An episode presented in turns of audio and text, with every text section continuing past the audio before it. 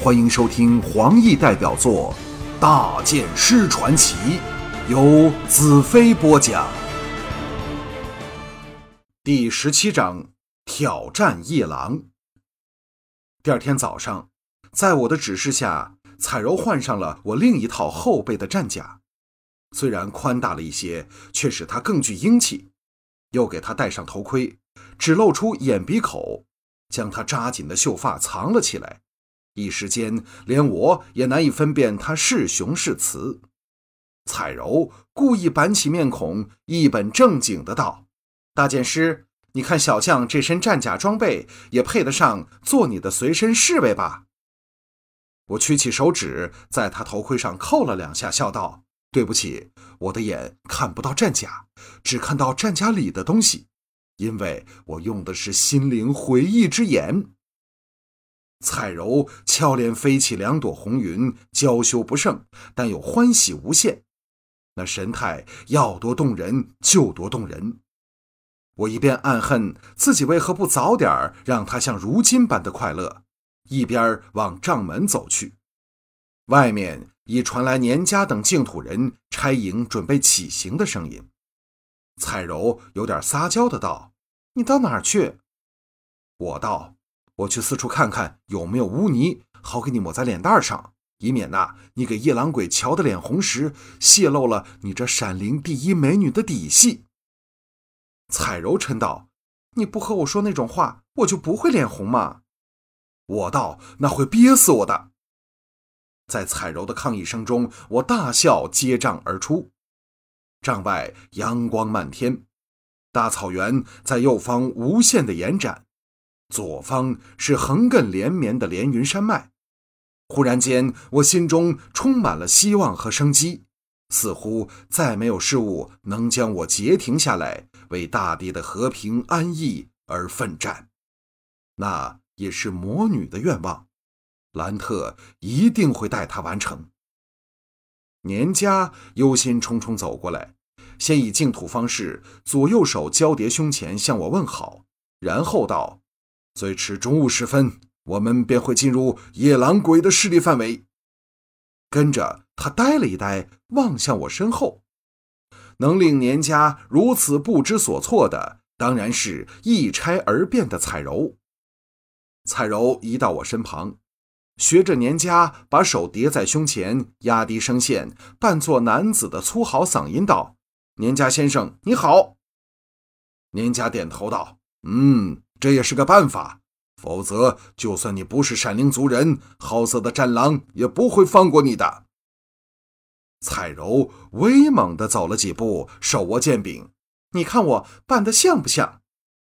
年家讨好的连连点头，像极了，像极了。我淡淡道：“你最好吩咐你的净土兄弟，不要整天回头看他，那露出破绽的机会就少得多了。”这回轮到年家老脸一红，唯唯诺诺的答应了。接着我向彩柔道：“你最好扮成哑巴，否则无论你怎样改变声音，依然比我们这群粗汉子说的好听啊！年家还要加上一句，最少好听十倍。”四火骄阳在中天处君临天下，我们这群碌碌凡人在下面苦苦支撑。为了自己认为值得做的事去挣扎，或者说的好听一点儿，就是为了理想而奋战。我现在的理想是杀死大元首，在公在私，我均有杀他的理由。初时我以为可以很快追上大元首，一战定生死，但我的估计明显错误了。大元首的伤势一定不是我想象中那样严重，所以才敢如此直入沙漠，扑往净土求取神兵，用来对付我。这场追逐战将是旷日持久的，或者一年，又或两年，谁说得上来？连云山脉在前方像堵连绵不绝的巨大城墙，使我感到和帝国魔女国的距离疏得远隔了。这壮丽的山脉背后，代表了另一个世界，另一些人和不同的游戏方式。干旱辽阔的沙海之外，是否真的有块人间净土？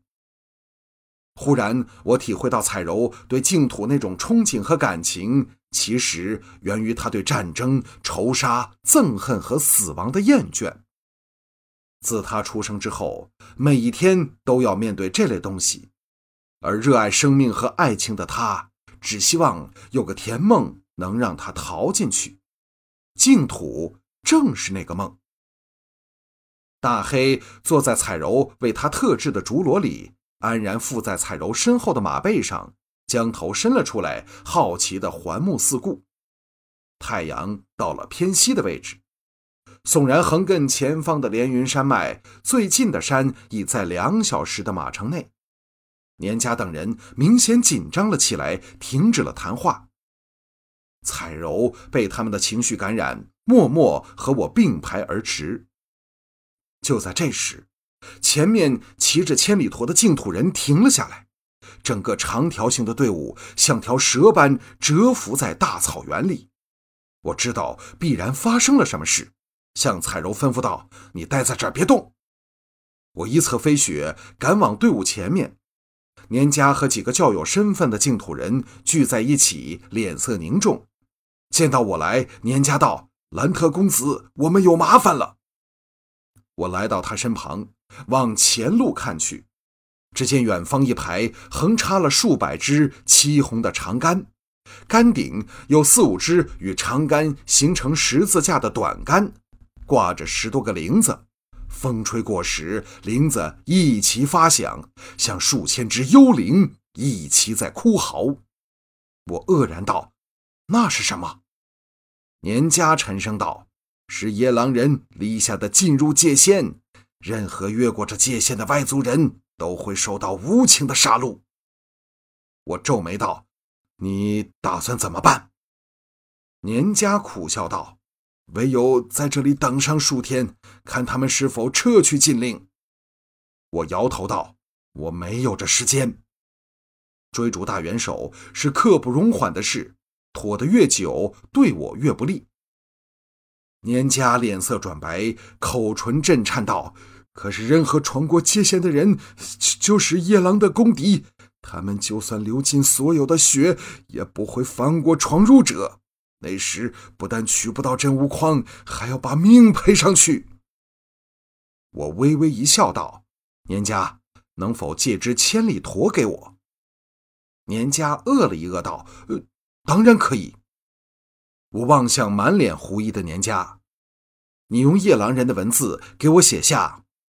年家截断我道：“他们没有文字的。”彩柔的声音在后方传来：“大剑师要传达什么消息都可以，让我把它画出来，我会知道怎样使夜郎鬼明白。”彩柔在一张产自净土的纯色羊毛毡上，用鲜红色画了一只躲在境界内颤抖的恶狼。恶狼怀里还藏着十多块真乌石，形神俱备，看得我和年家目瞪口呆。想不到他有如此高明的画技。彩柔画完，向我们嫣然一笑，一身男装丝毫不减她的魅力。在我催喝下，那些净土人才惊醒过来，将战书绑在千里驼上。其中一人拔出弯刀，在臀驼上狠狠刺了一下。千里驼仰天一阵痛嘶，往前狂奔而去，瞬息间越过了进入界限，消没在波浪般起伏的草海里。年家担心道：“那只千里驼不知会闯到哪里去，若是走回头……”彩柔道：“不用担心，夜郎鬼是会派人看守进入界限的。我想千里驼应该已经落进他们手里了。”希望他们能善待那只可怜的畜生吧。年家的忧色有增无减，不过这趟担心的却是如何应付被激怒的夜郎战士。这时太阳已落在西边地平线之下，天色暗黑下来，冷风阵阵吹至。据年家说，沙漠里气温差异更为极端。太阳高挂时像个炼剑的大红炉，而晚上却是个冰寒彻骨的无情世界。我们坐在篝火旁，衣不卸甲的苦等着。年家不时站起来，远眺进入界限内黑沉沉的世界。连云山脉更像熟睡了但可随时爬起来吃人的巨龙。彩柔偎依在我身旁，一手轻抚着旁边的大黑，飞雪伏在我们身后，成为我俩挨坐的依凭。火焰在眼前升腾，每当风吹过时，木柴烧得噼啪作响，焰火窜起，送出一卷火硝黑烟。只听“叮”的一下轻响，来自我背后的魔女刃。众人向我望来，彩柔惊呼道：“你背后的剑会叫！”我心中的惊异丝毫不下于他们。前几天在十八巨人树的湖畔，当我伸手抚摸刃体时，一股灼热奇异的感觉传入我的手里，但转瞬即逝。以后我续以为之，什么情况也没有发生，还以为是自己的错觉。可是这次。他发出的清脆鸣叫，却是所有人都听到的不争事实。我倏地站起，低喝道：“朕恨来了！”大黑也站了起来，后背长毛竖起，向着连云山脉的方向发出呜呜的怒嚎，吓得彩柔一把搂紧他，怕这冒失鬼闯出祸来。飞雪跳了起来，到了我身边，我翻身上马。在年家等还在吵吵嚷嚷时，往大黑怒视的方向驰去。